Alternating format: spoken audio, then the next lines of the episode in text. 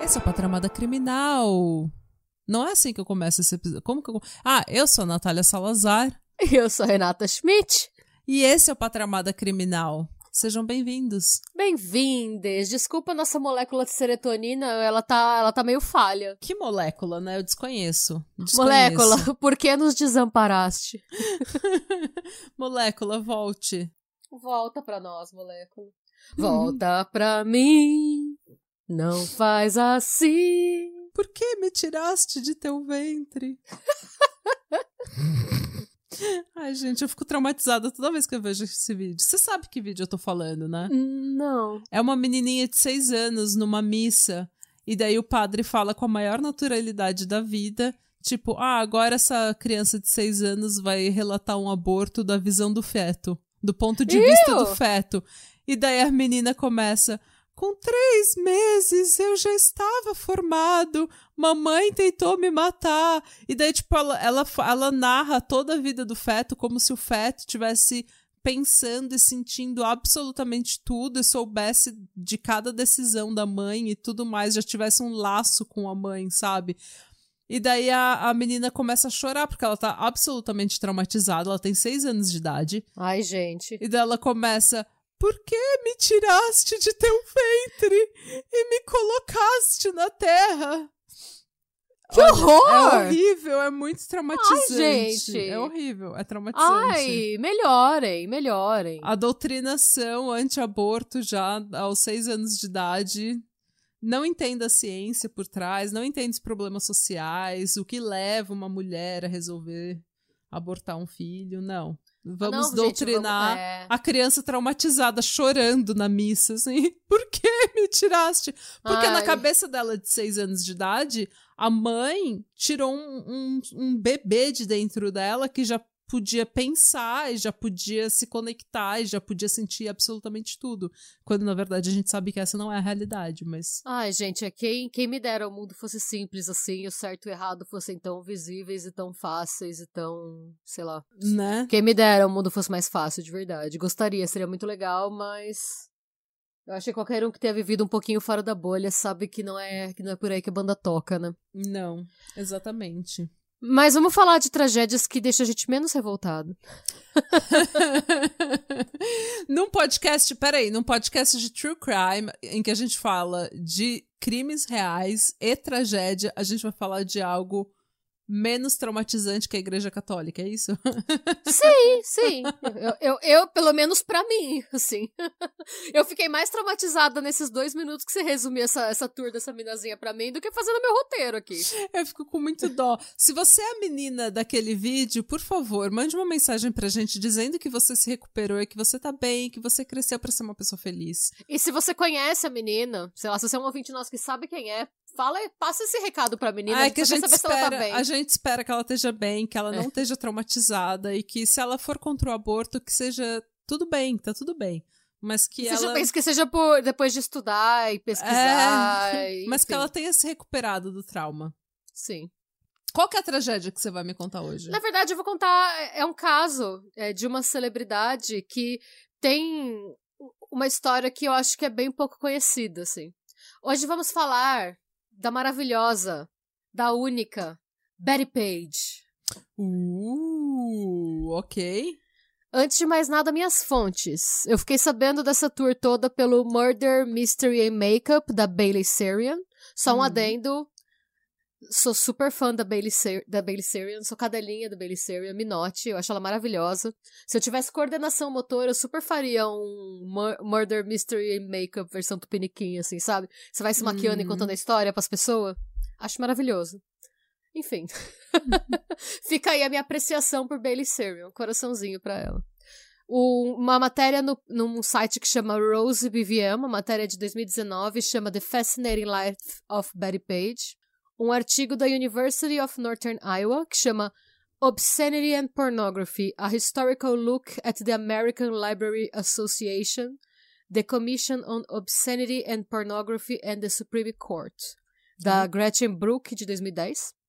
Um artigo da revista Time que chama Cinema, Kefauver vs. Hollywood, de 27 de junho de 1955. Ah, Fomos longe. e um site que chama Lipstick, Lipstick Alley, um site que chama Religion Dispatches, o New York Times e o LA Times. E eu juro que acabaram minhas fontes. Secaram as fontes. Secaram as fontes. Eu vou começar essa história com, é, com um trecho de um documentário da MTV, uma frase que foi dita pelo produtor, que é a franja rocker e os sweaters vintage de Katy Perry, o sexy book da Madonna e seu fascínio por roupas e lingerie fetichistas, Hum. a obsessão de Rihanna por tudo que é de couro, uma turma em Pulp Fiction, o site Suicide Girls, as Pussycat Dolls e toda a carreira de Dita Von Teese não teriam existido sem Betty Page. Olha, ela correu para que a gente pudesse caminhar. Não? Sim. Ela caminhou para que a gente pudesse correr. Também. Ela fez alguma coisa para que a gente pudesse estar aqui. Sim. A Betty Page, ela nasceu em Nashville, no Tennessee, em 1923. Ela é a segunda de seis filhos. Ela é a filha mais velha. Uhum. E, infelizmente, a vida dela foi muito difícil desde o começo, tá? Ela foi. Ela e as duas irmãs dela foram molestadas pelo pai até a prisão dele. É, e ele foi preso por roubo de carros, tá? É, falar em prisão por pedofilia nos anos 30 era uma coisa que não existia. Claro. É, então, basicamente, o abuso acabou em 1933, quando ele foi preso e a mãe, se, a mãe da Betty, né, a Edna, se divorciou dele. Detalhe, tá? Ela foi molestada desde bebê, assim. O abuso parou quando ela tinha 10 anos. Meu Deus. É, e aí, a mãe dela, né, depois do divórcio, precisou arrumar dois empregos para dar conta de sustentar os seis filhos. Hum. E por um tempo, a Beth, que voltando tinha 10 anos, tinha que ser a cuidadora dos irmãos mais novos. Eventualmente, foi denunciado que tinha uma criança de 10 anos cuidando de outras é, quatro crianças, né? Porque ela tinha um irmão mais velho. Hum. E ela foi colocada em um orfanato com duas das irmãs dela por um ano, enquanto os dois filhos, homens, foram trabalhar. Anos 30, esse negócio de direito das crianças, não, Não. né? E ela não teve infância nenhuma, né? Porque ela Não. foi molestada e teve que cuidar, ela virou mocinha. É. Rápido demais para poder ajudar em casa. Sim. E então elas ficaram no orfanato. é, isso era muito comum, ó, lembrando que 33 os Estados Unidos ainda não tinham se recuperado da Grande Depressão de 29, tá? Do crack da Claro. bolsa. Ela já, já tinha um background bem humilde, né? O pai dela era mecânico. é, mas durante a Grande Depressão era muito comum você ver mães colocando filhos no orfanato porque as mães não tinham comida para dar para as crianças. Hum. E o orfanato tinha. Então eles tinham meio que um esquema que era assim: a mãe colocava as crianças no orfanato, mas a mãe mandava o dinheiro que ela conseguia para ajudar no sustento dos filhos, e a mãe buscava os filhos quando tivesse condição. Hum. É, tem até algumas imagens históricas da época de uma mãe vendendo os filhos e ela cobre a cara quando a foto é tirada e tal. Era, era um período bem tenso, assim, nos Estados Unidos. Ah, foi bem. É. E durante esse tempo no orfanato, a Beth e as irmãs, elas brincavam de fingir serem estrelas de Hollywood. Hum. Elas fingiam ser famosas, brincavam pra passar o tempo, né? Claro. É, as filhas voltaram pra casa um ano depois, quando a Edna conseguiu um segundo marido. E o segundo marido também tentou molestar a Beth em diversas ocasiões. Mas parece que ela. é, ele tentou, ele ficava atrás dela, mas ele nunca conseguiu. Ela aprendeu a se defender muito cedo. Hum. É, durante a adolescência, ela aprendeu a fazer maquiagem e a costurar, o que ia ser uma parte muito importante até da carreira dela mais pra frente, porque uma coisa que pouca gente sabe é que ela desenhava e criava as próprias fantasias dela a maior parte do tempo. Ah. Tanto que quando você vê as fotos dela, você percebe que a roupa, parece que a roupa cabe assim, que a roupa é uma extensão perfeito, dela, né? é. Porque ela costurava, desde criança, assim, porque era o quando você não tinha muito dinheiro, você tinha que se virar É, exatamente. com retalho, assim. Sei, eu vi um negócio. Tem um, um TikTok, um som no TikTok que fala que ser inútil é o privilégio dos ricos. Que a gente que é Exatamente. pobre, a gente precisa saber se virar e a gente precisa apro- reaproveitar tudo que a gente tem. Exatamente. É, a gente, quando você não tem muito dinheiro e você não tem muito tempo, você não, não tem muito espaço para ir reclamar que o cabeleireiro cortou o cabelo do seu filho feio. Pois é, olha o shade. Aguenta shade seu vem. filho com cabelo de red fam e tá tudo certo. Exatamente. Você engole o choro e segue a vida. É. Porque realmente, eu não vou nem entrar nesse mérito. Tem gente com problemas. É, exatamente. É, a Beth se formou no ensino médio como a melhor aluna da turma. Hum, E ela foi eleita Homecoming Queen. olha, Rainha do baile, ela tinha beleza e cérebro, tá? Melhor aluna e Homecoming Queen. linda. Logo depois, ela se formou no que seria hoje o equivalente a um magistério no Peabody College. Hum, E ela começou a dar aula, mas a carreira de professora dela foi super curta. Ela comenta que ela não conseguia controlar os alunos. Ela falou, eu não tinha vocação, não conseguia controlar os alunos, especialmente os meninos. Sim. E aí, ela começou a, fazer, a trabalhar como secretária, mas ela fazia bicos como modelo por fora. E ela trabalhava principalmente para marcas de casacos de pele. Hum, É, e aí ela acabou casando com um marinheiro, o nome dele era Billy Neal, em 1943, com 20 anos. Mas o sonho dela mesmo sempre foi ser atriz. E nisso, enquanto ela fazia foto para esses catálogos de casaco de pele, é, só um, um adendo, fo- fotografar para casacos de pele era considerado uma coisa bem sensual naquela época. Ah, era uma. Era... Porque era, Ok. Hum. porque casaco de pele, pensa que você tá num mercado de crise ainda.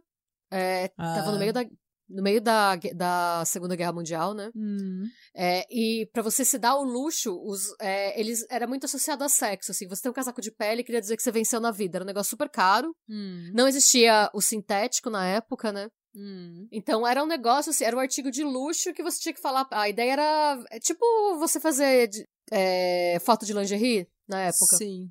Era tipo, nossa, olha, você vai vestir esse casaco e você vai ficar maravilhosa que nem eu. Era essa. O, o equivalente no, no Brasil do Bolsonaro é o equivalente de tirar foto com um churrasco e só ter picanha no churrasco. Isso, exatamente. Esse é o equivalente. Esse é o equivalente. E ela conheceu um homem que tinha uma agência de talentos, né, nesses ensaios, e ele encorajou ela a tentar Hollywood, a tentar a Uhum. vida, a tentar a carreira lá, né? Hum. É, é, qual era o problema dela? Ela era muito carismática, ela fotografava muito bem, ela tinha o je ne sais quoi, sabe? Aquela coisa especial, assim. Hum. Mas o sotaque dela do Tennessee era uma coisa que impedia ela de conseguir papel. Ai, era muito Ela- forte. Ela tinha um sotaque muito carregado, muito característico, e até hoje já é difícil você conseguir uma carreira de atriz ou de ator com um sotaque que não seja da Califórnia. É. Mas naquela época era mais difícil ainda. E assim, a Beth ela é uma pessoa que ela sempre foi atrás dos rolês dela, ela sempre fez o corre dela. Hum. Nisso, vou fazer meu corre, ela ficou um ano fazendo aula de atuação e aula de fono. Olha. Mas ela não conseguiu eliminar o sotaque sulista. Não deu.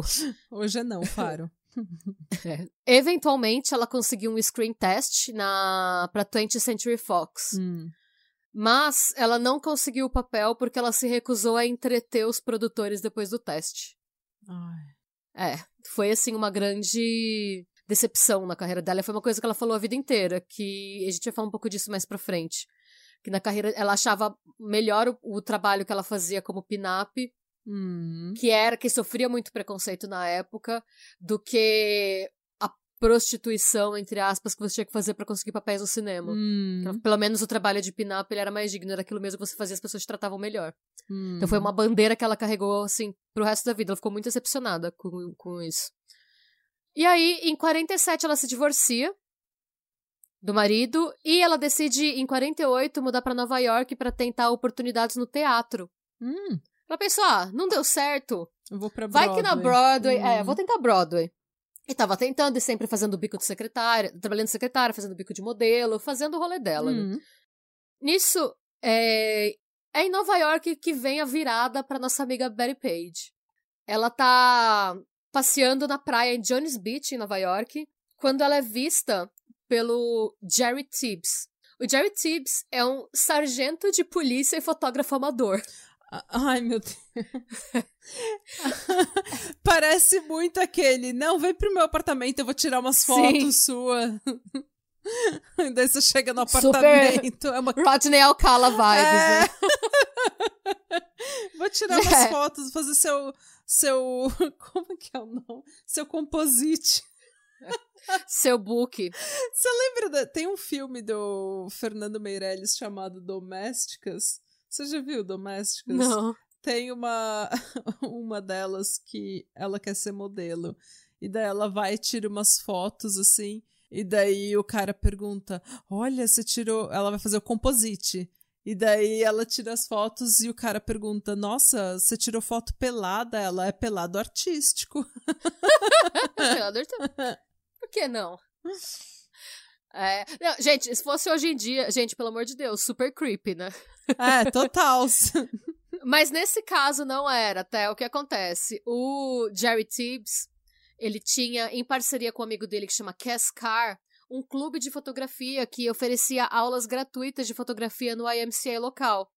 Então eles tinham ah. realmente um business, é, é, era realmente um business, não era... Não era uma kitnet com, é, com um lençol branco na parede. Não, é, não, não era. Ele realmente tinha. Então, assim, é, as é, por conta do clube de fotografia que dava aula, eles sempre buscavam novos modelos fotográficos para as aulas. Hum. E vamos lembrar que a Betty Page se recusou a entreter gente na 20th Century Fox. Se o cara fosse um creepy, ela não teria aceitado. É. é e ela foi fazer as fotos com ele, e eram fotos o que eles chamam de é, pin-up style, aquelas fotos meio cheesecake, sabe? Uhum que na época eram consideradas extremamente chocantes e sensuais, que era normalmente que o, os soldados solteiros levavam para pro front.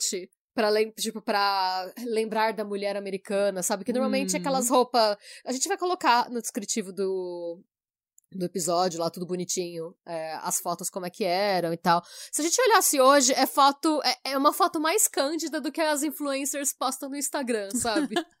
é provavelmente uma foto melhor do que as fotos que a gente posta no Instagram. Sim, é porque elas estão todas vestidas, e tudo é tipo a mulher com um vestido justinho na cintura, é. tirando uma torta do forno. Não tem nenhum é. pelado artístico. Não, nem, não tem nem os peitos de fora. E ela se deu muito bem é, nesse mercado, e até hoje o jeito que ela posava, o jeito que ela modelava é considerado referência. Hum. Ela é considerada uma pessoa que tinha vocação para fazer isso, principalmente porque ela tinha pouquíssima experiência como modelo. Hum. Só com as fotos de vestido de casaco de pele, e ela fez aula de atuação, mas ela nunca fez aula de passarela, de fotografar, nada. Era uma coisa muito natural para ela. Hum. E ela sempre era convidada, ela começou a se dar tão bem que eles começaram a fazer a ponte para ela ir para revistas mesmo, revistas grandes. Hum. Então ela fez trabalhos para revistas como Wink, Eiffel, Titter e Beauty Parade. Hum. É em um desses trabalhos que ela conhece o fotógrafo Bunny Yeager. O Bunny Yeager é, era o principal fotógrafo da Playboy. Hum. E o Bunny Yeager coloca ela em contato com o Hugh Hefner. A Betty, ela foi o centerfold da Playboy Christmas Magazine de 55. O centerfold, gente, a gente falou um pouquinho disso num episódio que a gente fez sobre uma coelhinha da Playboy que a gente tirou do ar mas que a gente, a gente vai acabar refazendo depois. Naquela época, gente, assim, toda a revista Playboy, eu não sei se. Eu não sei, eu acho que eu nunca abri uma Playboy, assim, tipo a revista. Gente, meu mas... avô assinava Playboy. Meu avô também. Ele, seu avô também falava que era pelos artigos, o meu avô dava esse migué. Não, não meu avô falava que era artigos. pela mulher. meu avô era sincerão. Mas assim, eu não sei se a do Brasil era assim, eu realmente não sei. Tem, tinha o Centerfold. Tem, é, a maior honra que você podia ter naquela época era você sair no centerfold, que é o pôster do meio. No meio da revista tem um pôster que ocupa duas páginas, né? É, era melhor uhum. você sair no centerfold do que na capa. Era mais prestígio, porque a sua foto era mais vista, porque normalmente a galera arranca o pôster do meio da revista e cola nas borracharias, uhum. nos lugares da vida. E é uma foto bem icônica, mas também pros padrões, se a gente olhar hoje, é uma foto até que inocente, porque ela tá pelada, obviamente, né? Mas ela tá com um chapéuzinho de Papai Noel ajoelhado na frente da árvore de Natal e ela segura dois enfeites na frente dos mamilos. Hum, essa foto é clássica. É muito icônica essa foto, uhum. sim. E é por conta da Playboy que ela conhece o Irving Claw. O Irving Claw, ele é considerado o rei das pin-ups, the pin-up king. E qual que era o business do Irving Claw? Ele teve a ideia de criar um clube de assinatura de bondage, é, fotos de bondage e BDSM. Hum. Vamos lembrar que, né, anos 50. Isso era era o cúmulo do liberalismo, né? Você não, ser. Não, nem se falava sobre bondage naquela época direito. Era um negócio obscuro do obscuro do obscuro. Hum. E como que funcionava? Você era assinante, você mandava uma carta pro escritório do Irving. Olha que vintage, escreva uma carta. Hum. Você dava o seu, você registrava o seu interesse de participar do clube e você pagava, você fazia um pagamento mensal. Hum. Para cada pagamento que você fazia, alguns dias depois, você recebia uma carta com um pacote de fotos de pinaps. Vestidas com, é, com, assim, como bondage, né? Vestidas com couro. Pensa Madonna e Rihanna. Aham. Inclusive, tem. A Beyoncé fez um clipe inspirado nessa estética também, que é o Why Don't You Love Me. É, é I don't you, não, é Because I Love You, mas tá escrito Why Don't You Love Me no clipe. Ela tá com Ah. o maiô andando. Foi inspirada num dos ensaios da Betty Page. Ah. Que ela anda com o maiôzinho e com a. Só que na placa é, que tem o clipe da Beyoncé, em vez da. A, a Beyoncé tem escrito I Don't You Love Me, mas a Betty Page tem Betty Page escrito. Teve um álbum inteiro da Beyoncé que ela. que foi até naquela época que ela fez a parceria de telefone com a Lady Gaga. É, porque é quando ela tá com a franjinha Sim. e com todo a estética. Todo esse álbum foi inspirado na Betty Page. Foi toda a estética do, Hum. do álbum inteiro foi a Betty Page. A franjinha, inclusive. A franjinha, a Betty Page colocou é, depois que o Bunny Yeager sugeriu que ela colocasse uma franja porque ela tinha testa muito grande. Bizarramente, a franjinha É. icônica veio pra ela diminuir a testa, coitado. Mas tem É. mulher que fica muito melhor de franja, que nem a Zoe de Chanel. Ela não existe sem a franja. Sei, ela não é, a verdade. mesma pessoa. Eu pensei nela também. Mas enfim, era isso que acontecia. Você pagava o Sr. Irving Klaus, você mandava lá os seus dólares pra ele pelo correio. Hum. E ele te devolvia um pacote com fotos diversas, assim, com legendinhas. Se você olhar, essas fotos estão disponíveis até hoje. Hum. E, mas se você olhar hoje, de novo, gente, são fotos muito inocentes. Pra, uh, assim, hoje. E pensa que isso era considerado, tipo, pornografia por bala direta. Mas se você olhar, gente, se vocês tiverem, a gente vai colocar algumas fotos, porque realmente não tem nem nada assim demais. O Instagram nem bloqueia, mas se vocês googlarem, não tiverem com tempo, assim, não quiserem esperar a gente postar, vocês podem colocar a Betty Page Bondage Photos no Google que vocês vão ver um monte. Hum. E ela começou a fazer o pé de meia dela. É o que eu estou fazendo agora. Betty Page Bondage.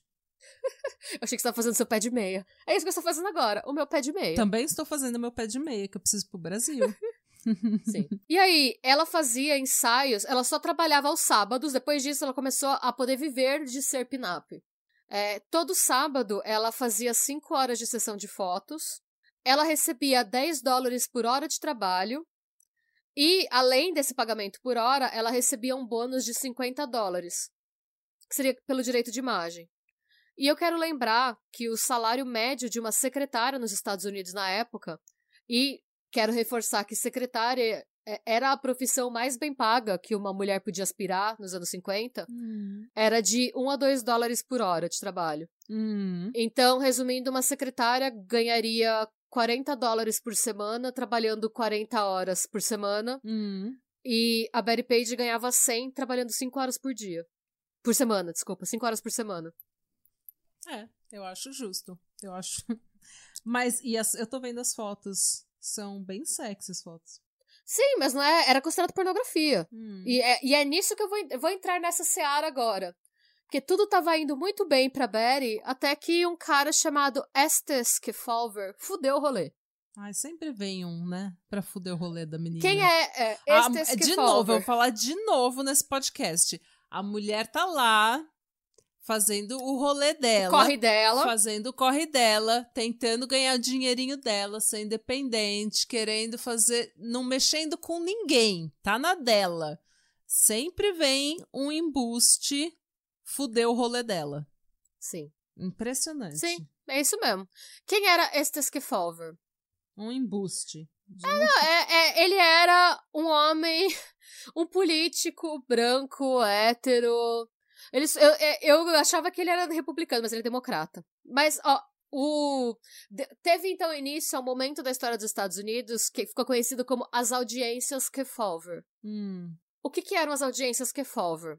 É, foi um subcomitê do Senado sobre delinquência juvenil é, que surgiu entre os anos de 55 e 57, que deu fim não só ao negócio de arte fetichista, como a fotografia é, em Nova York teve um retrocesso absurdo, assim. Por quê? O Kefauver decidiu que era assim uma coisa muito importante para o governo norte-americano investigar se havia alguma relação entre pornografia e delinquência juvenil. Era o videogame daquela época. Era. Eles culpavam tudo na pornografia. Mas é, o que era considerado pornografia não era o que a gente entende hoje como pornografia. Hum.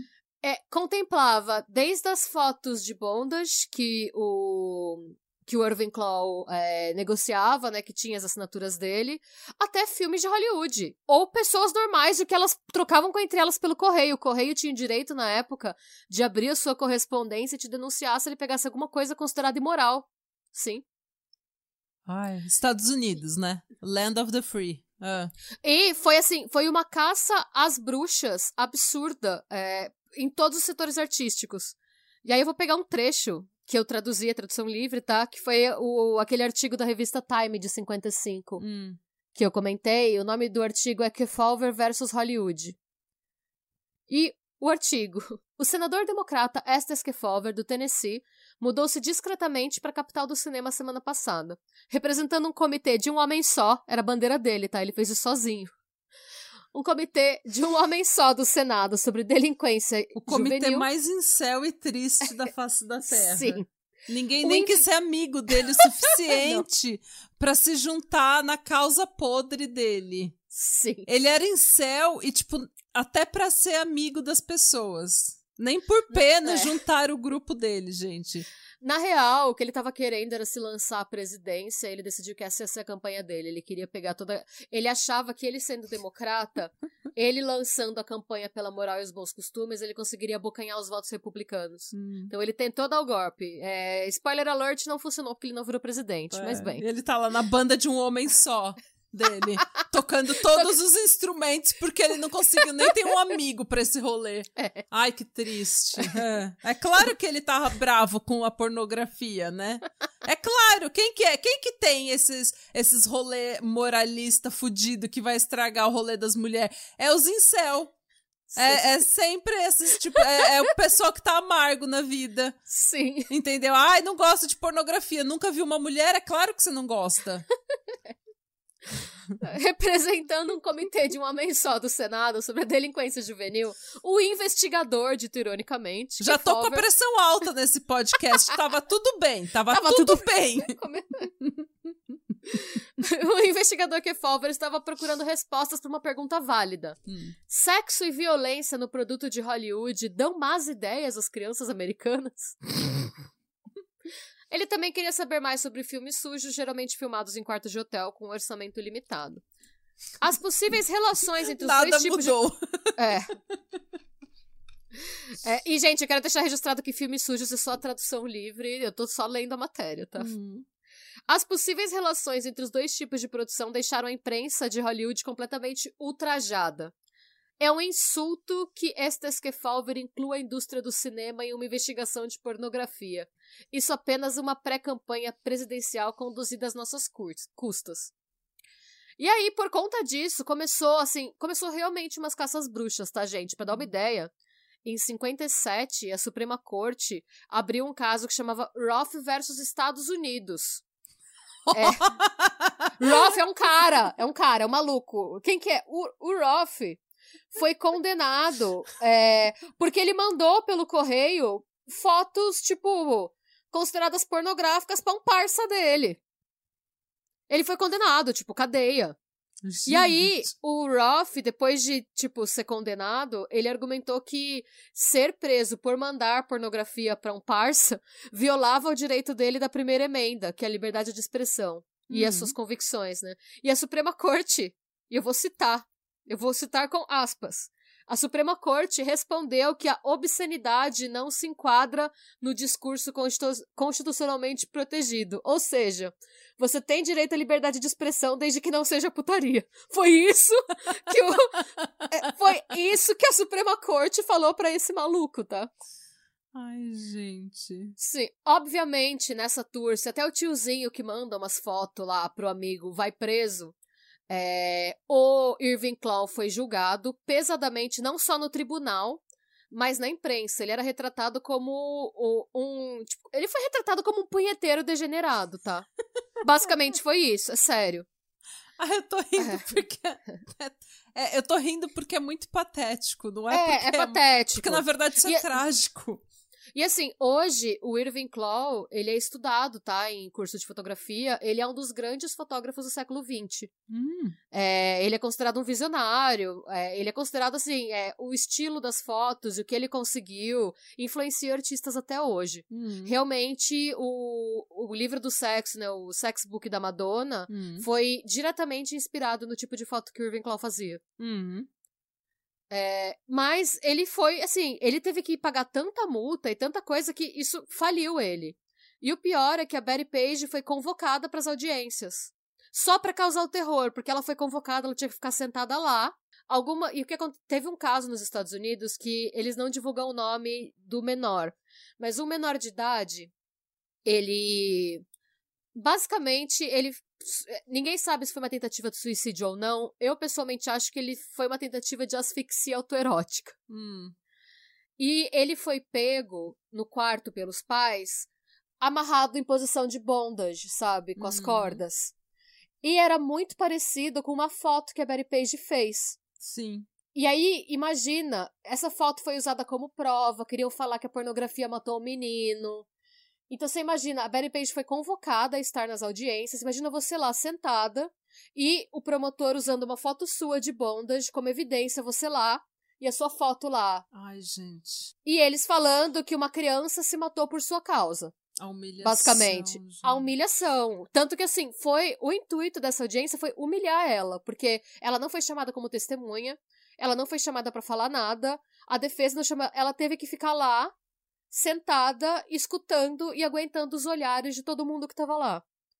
Logo depois disso, ela se aposenta. E muito do que aconteceu depois, que a gente vai falar agora, hum. eu acredito que foi fruto dessa pressão política, dessa pressão social e dessa pressão legal. Por conta disso, o Claw fechou o negócio dele e ele queimou 80% dos negativos. Esses negativos, a gente Ai, nunca vai ver essas gente. fotos. A sorte que a gente tem as fotos que a gente tem hoje são as fotos que a irmã dele, a Paula, ela era sócia dele no business. Ela escondeu umas fotos dele, porque a Paula teve visão, que o Clau, obviamente, ele ficou extremamente deprimido, claro. não era aquilo que ele. Ela conseguiu salvar dele alguns negativos. 20% dos negativos, que é só que a gente tem hoje, e 20% são 20 mil fotos, tá? Nossa é, ela guardou. Essas imagens estão em exposição hoje. É, hum. Eu não sei em qual museu elas estão ou se elas estão rodando, mas você consegue ver muitas dessas fotos hoje, exposição de fotografia e tal. E aí, a Beth teve um surto por conta disso, hum. mexeu muito com a cabeça dela, e ela decidiu que ela queria mudar de vida. É, em 58, foi uma carreira relativamente curta, né? Ela casou hum. e mudou pra Flórida. Aff, Maria. e entrou pra igreja. Cara, eu ia perguntar se ela tinha virado crentona. Mas daí eu fiquei com medo de ofender. Como? Não. Ela, é, depois disso, eu acho que. Sabe quando junta? É, o que ela passou na infância, o que ela escutou. E eu acho que as audiências, a humilhação que ela passou nas audiências foram a gota d'água para ela. Hum. E que ela meio que decidiu: ok, vou fazer o que a sociedade espera de mim. Vou me render. Uhum. Casou, mudou pra Flórida e é, ela virou o que eles chamam de Born Again Christian. É, ela acabou se divorciando em 63, mas ela continuou igrejeira. Hum, igrejeira ela, maneira. Igrejeira maneira. Ela tentou se tornar missionária cristã na África. Mas ela, a, a aplicação dela para ser missionária foi rejeitada porque ela já tinha se divorciado duas vezes. Mais um shade. Nossa. É. Em 63, no ano que ela se divorciou, ela casou de novo com o primeiro marido. Ok. Mas também, mas também não durou muito. Ela não aprendeu nada com os erros é. que ela. Gente, não dá. Você casou, não deu certo, aprenda com seus erros. E se você tá se perguntando, isso aqui não era um podcast de crime, por que, que a gente tá falando da Mary Page, tá? Porque é o nosso programa e não o seu. Mas. Mas o, eu, eu ia falar que o barato vai começar a ficar louco agora. Ah, ok. Vai entrar uma criminalidade. Vai, vai, sempre hum. vai. Em 1972, a polícia foi chamada pelo gerente de um motel de beira de estrada na Flórida, hum. porque a Beth estava correndo para cima e para baixo pelo motel, atirando para cima e gritando que a retribuição de Deus estava vindo. Ai, meu Deus! Não, Beth, não! É. E a polícia parou ela, mas como ela era Betty Page, ela nem foi presa. Ninguém se machucou, tava tudo bem. Betty, vai para casa, velho. Para. Vai tirar uma é. naninha. Sim, então Você tá foram. um pouco alterada. Betty Page, volta para casa. Beleza. Um mês depois disso, é, ela, enquanto ela tava jantando, ela tava jantando na casa do ex-marido. Eu não sei qual dos dois ex-maridos, tá? Hum. Mas ela ainda tinha um relacionamento bom com o ex-marido. E eles estavam jantando ela, o ex-marido e os filhos do ex-marido. E, mas vamos lembrar, né? Betty Page, cristã, born again Christian. Ela virou e falou assim: gente, é, ela sentou para comer, a galera ia começar a comer, ela bateu na mesa e falou: não, como vocês vão comer sem dar graças para Jesus? E aí eles olharam pra cara dela, tipo, quê? Ela não gostou da cara que eles fizeram. Ela catou a faca, que tá aquela Ai. faca de cortar carne, olhou para todos eles e falou: "Vocês vão ficar olhando para aquele tinha um quadro de Jesus na parede que ela tinha colocado na casa". E ela com a faca, ela falou: "Vocês vão rezar olhando para aquele quadro. E se algum de vocês tirar os olhos do quadro, eu vou catar essa faca e cortar as tripas de vocês para fora" eles tiveram que ficar sentados na mesa por algumas horas, olhando fixamente para o quadro, até que o ex-marido dela levanta e chama a polícia. Ai, é... não, Beth. Tava tudo indo bem. é, ela foi acusada de perturbação da ordem e ela ficou internada num hospital psiquiátrico por quatro meses. E lá ela foi diagnosticada com esquizofrenia paranoica. Paranoide, né? Paranoica. Hum esquizofrenia paranoide. E depois que ela foi solta, depois de quatro meses, esse ex-marido dela, o mesmo do Jesus, falou: Ah, não, pode voltar para pode voltar a morar aqui, não tem de problema. Novo, gente, aprendam com seus erros. Claramente não é uma boa ideia. Ela precisa pois de ajuda, tadinha. Sim. E ela voltou para casa dele. Só que alguns meses depois dela voltar, um belo dia ele chegou lá e a casa dele estava inteira derrubada, ela estava destruindo a casa. E quando ele entrou na casa, ela foi para cima dele. Nisso, ele chamou a polícia, a polícia prendeu ela de novo. E no que entre a polícia colocar ela no camburão, voltar para casa e falar com o marido, ela começou a se masturbar no carro da polícia. Interessante. Um, uma escolha interessante nesse momento. Ela não foi acusada de nada, não teve nenhuma acusação, mas ela foi hospitalizada de novo, por mais seis meses. Aí eu acho que a paciência do ex-marido acabou. Porque em 79 ela voltou para Los Angeles e ela decidiu alugar um trailer de um casal de idosos. Hum. E tava tudo bem, até que o idoso, o homem do casal, tava saindo da casa dele, ela morava no trailer, no fundo da casa, e ela atacou ele com uma faca. Ele foi esfaqueado por ela. E ele falou que foi totalmente do nada, ele só saiu da casa. Ela viu ele saindo e atacou ele com uma faca. E aí ela foi acusada de duas acusações. É, de. É, do, two counts, né? Foi hum. dois. Agravantes. Dois, dois, agravantes, agressão com, com arma mortal. Mas ela foi considerada inocente por motivo de insanidade. E aí ela foi condenada a cinco anos de confinamento no hospital estadual, mas ela saiu depois de sete meses. Ah, é cinco anos, sete meses. é, e aí é, a, que a gente sabe, a gente tem pelo menos dois registros de BO contra ela por agredir mulheres idosas totalmente do mesmo modus operandi do, do landlord. É, eram, algumas eram vizinhas, outras eram landladies, né, é, como é que chama? Landlord, landlady? É... Senhorio? É senhorio que fala, não? Não, proprietário da casa. É... Eu acho que é senhorio, hein? É senhorio? É senhorio e inquilino, Nossa, não é? Não, é, é. O inquilino é quem mora na casa. Sim, e senhorio é quem aluga, não é? Nossa, gente, mas senhorio parece um negócio tão barroco. Arca... Mas, pensa, mas pensa em landlord. É. É o dono da terra, o Lorde da terra. Tô Sei. procurando, peraí. Landlord em português. É senhorio. Senhorio. Enfim, é, a gente pode manter Land Lady, que eu acho, eu acho menos barroco. Hum, senhorio é barroco demais. Ela agrediu. A gente tem dois BOs de idosas que foram agredidas por ela. Hum, Mesmo o modus operandi do, do landlord, sem provocação. hum. E ela foi despejada de diferentes apartamentos porque ela causava problemas com seus vizinhos. Hum.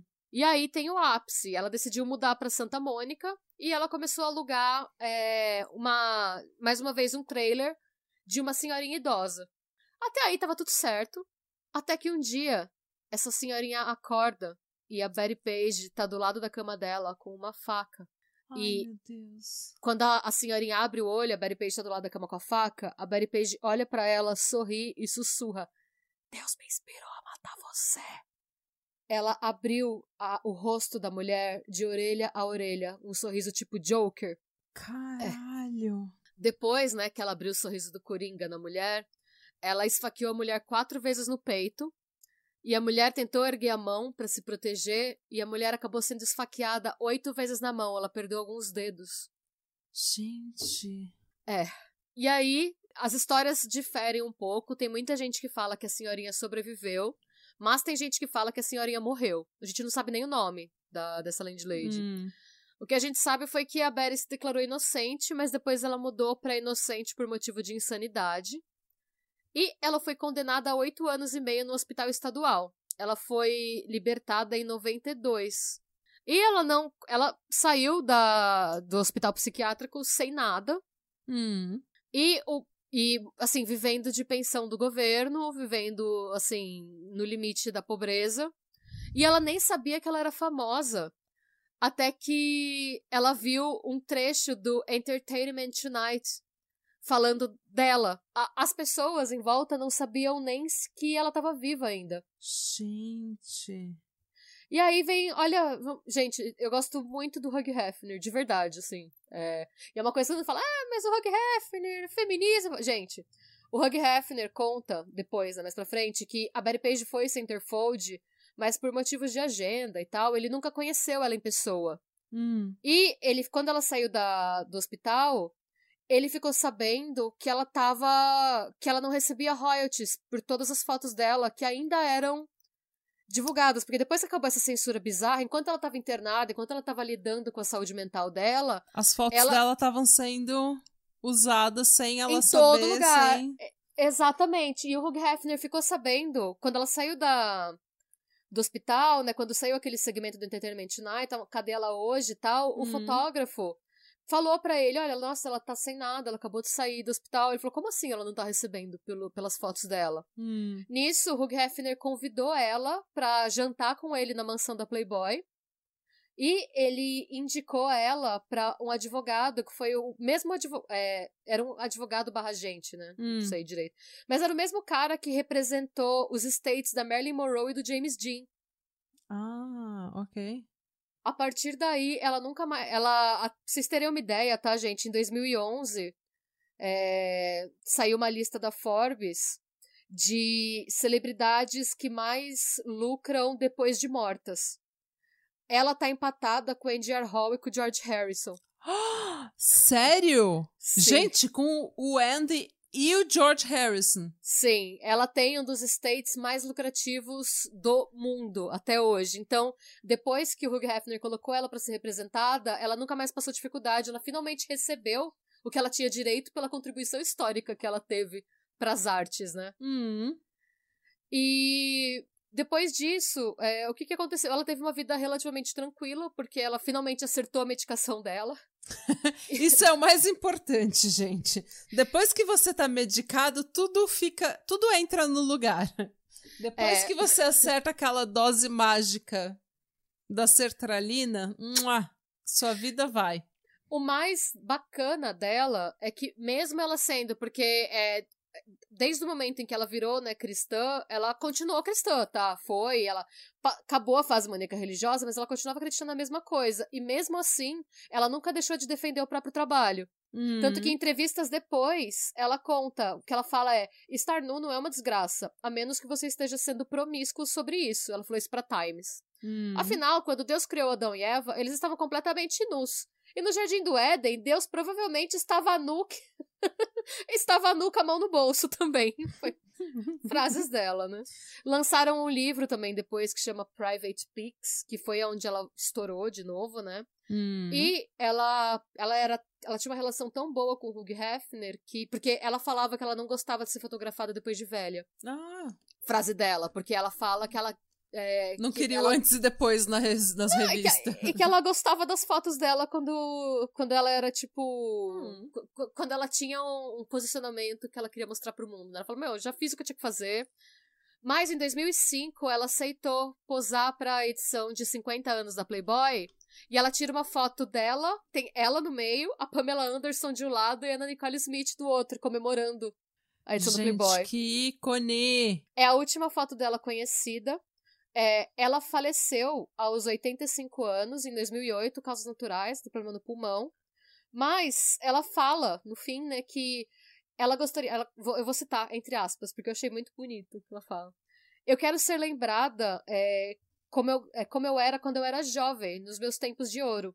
Eu quero ser lembrada como uma mulher que mudou as perspectivas das pessoas sobre a nudez em sua forma natural. E ela conseguiu, gente. Ela conseguiu e, nossa, eu adorei. E essa história de Barry Page, gente, que foi muito, muito icônica, muito visionária, mas também muito louca e assassina de velhinhos. Essa é a moral da história, gente. Você pode ser icônico, é um assassino de velhinhos. Duas coisas podem ser verdades, gente. A gente vive num mundo hoje em dia. e eu não gosto de falar a gente vive num mundo hoje em dia, mas a gente tá num mundo em que tudo tá muito polarizado. Tá tudo muito preto e branco, tá tudo Sim. muito. Se você não acha isso, você tem absolutamente achar aquilo. Então, tipo, calma, tem nuance. As pessoas, pod as pessoas são múltiplos. A gente pode ser várias coisas ao mesmo tempo. A gente pode. E duas coisas podem ser verdade ao mesmo tempo. Sim. Ela errou, ela teve um problema. Ela teve um, um problema é, é, psicológico mas isso não nega tudo o que ela fez pela cultura, tudo que ela fez pela cultura BDSM que hoje em dia a gente populariza e fala e faz episódio e tem gente que vive disso e por tudo, pelo trabalho mesmo. Eu, eu, eu acho que tem sempre aquele debate de ai, fem, essas feministas acham que tudo é tirar roupa, né? Que tudo é ficar pelada. E é tipo, é uma coisa tão ridícula, porque naturalizar o corpo da mulher não é uma questão. Não deveria ser uma coisa tão controversa. Sim. E, tipo, yeah, não, uh... não deveria anular. A gente vivia tanto naquele mundo de, tipo, ai, ah, se você é, posa pra Playboy, você é burra. Se você é loira e gostosa, você é burra. Se você é assim, assim, assado, você é burra. Então, eu acho que agora que as coisas estão mudando e que as pessoas estão percebendo que você pode ser várias Você coisas várias ao coisas, mesmo sim. tempo. Ai, gente, ela foi a melhor aluna da turma dela. É, e uma pessoa extremamente até onde, até onde a gente sabe, uma pessoa extremamente independente, Sim. forte e que lutou contra absolutamente tudo sozinha, né? Ela não teve infância, gente. Sim. Eu acho que aquele julgamento, aquela humilhação em público, deve, ter, é, deve ter trigado alguns uns traumas do passado que estavam lá, ó, reprimidíssimos durante anos, intocados, e daí ela sentar lá e ter a foto dela exposta e ser acusada de um crime. E eu acho que é pior, porque assim, eu acho que quando você é diretamente acusado, você ainda tem a possibilidade de se defender mas foi num nível em que, assim, ela estava no banco, ela não foi chamada, hum. então ela não teve nem a oportunidade de se defender. Ela foi exposta e obrigada a ficar calada. É. Eu acho que isso é pior do que ser acusado.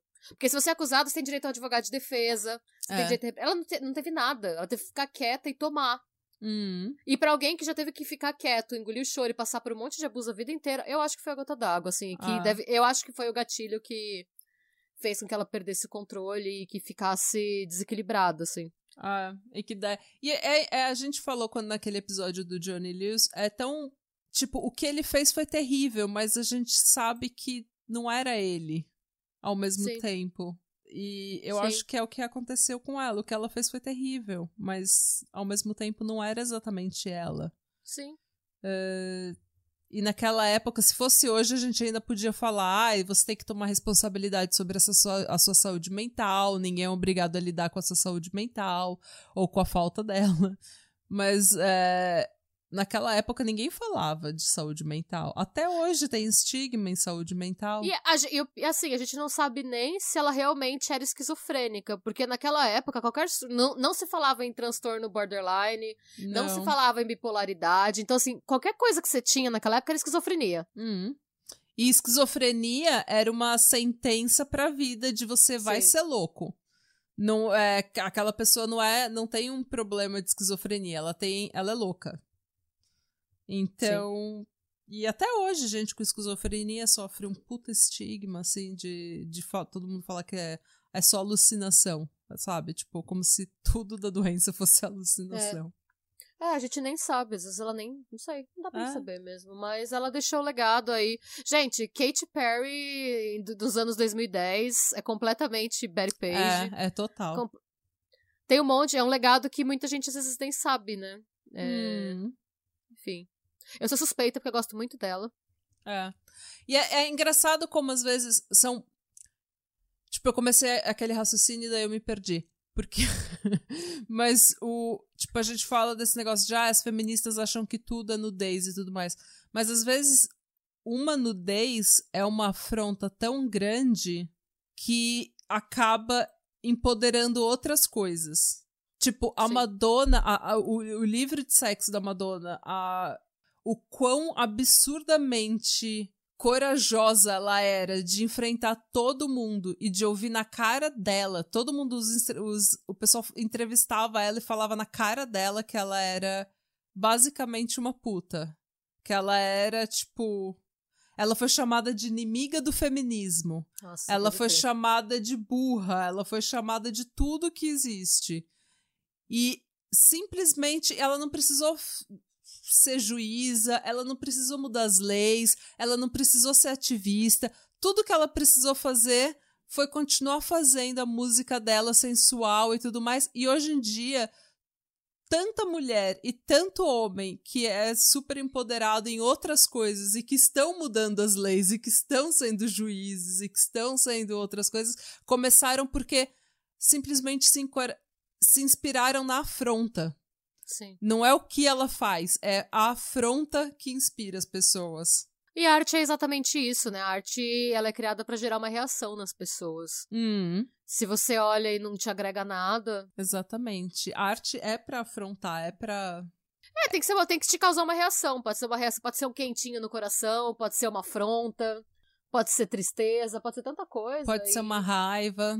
Uma raiva. É por isso eu gosto muito de certos comediantes que as pessoas acham extremamente ofensivos. E tem alguns comediantes que eu acho extremamente ofensivos, mas que eu ainda me forço a ver. Porque eu, eu adoro stand-up, eu adoro comédia, então eu sou meio nerd nesse sentido. E tem várias coisas que me ofendem muito que eu me forço a ver justamente para ser ofendida. Porque eu acho que esse é um, é um exercício interessante de você ter que se- sentar sozinho com aquela ofensa, sabe? E ficar puto e ter que racionar. é, ter, ter que pensar o porquê que você tá ofendido e o porquê que aquilo é, te ofende, sabe? Por que, que a sociedade é Por que, que eu tô é. incomodado? Por né? que, que eu tô incomodado? Porque às vezes você tá incomodado com razão. E tá tudo bem. E daí você reforça a sua a sua razão. Mas se você às vezes está incomodado com uma coisa que é puramente seu preconceito, é, bom Mas você você tá sentar. incomodado porque você é a pessoa que eles estão retratando como zoada, né? Tipo, a pessoa que faz tal Exato. coisa, ah, mas. Exato. Ah, mas é isso. Filosofamos nesse. Eu Filosofamos, filosofei. gente. Não, é- mas é, é importante, exatamente, sei lá, esse episódio é. Em teoria, a gente não sabe se alguém morreu ou não, mas traz bastante coisa, né? Pra gente pensar sobre saúde mental, sobre preconceito com coisa besta. Hum. E afrontas. Afrontas, Afrontas. gente. Hoje, segunda-feira de manhã, saia da sua casa, Afronte um conservador. Só pela afronta. Deixe o conservador incomodado. É sempre ó, uma delícia. É, É maravilhoso. Sempre que um conservador ficar incomodado, um anjo ganha suas asas. Meu Deus, Natália. Afronte-se. Afronte-se. Afrontes, não, afrontes, afrontes sempre. É importante as pessoas- a gente se afrontar. Sim, afronte todo mundo. Seja debochada. Faça o que te faz feliz. Se não tá magoando ninguém, se não tá ferindo as liberdades de ninguém, foda-se o resto do mundo, sabe? Isso. E é isso. Muito bem contado, dona Schmidt, como Muito sempre. obrigada. Muito obrigada pela sua história. E é isso, gente. E é isso. E fiquem bem. E sejam bons. E afronte o mundo. Afrontem o mundo. Afrontem a porra toda. Afronte a porra toda. Façam isso. história. E escovem os dentes antes de dormir. E beba água. Eu sei que vocês que estão ouvindo não estão bebendo água o suficiente. E usem filtro solar. E Pedro Bial. Tchau. Tchau.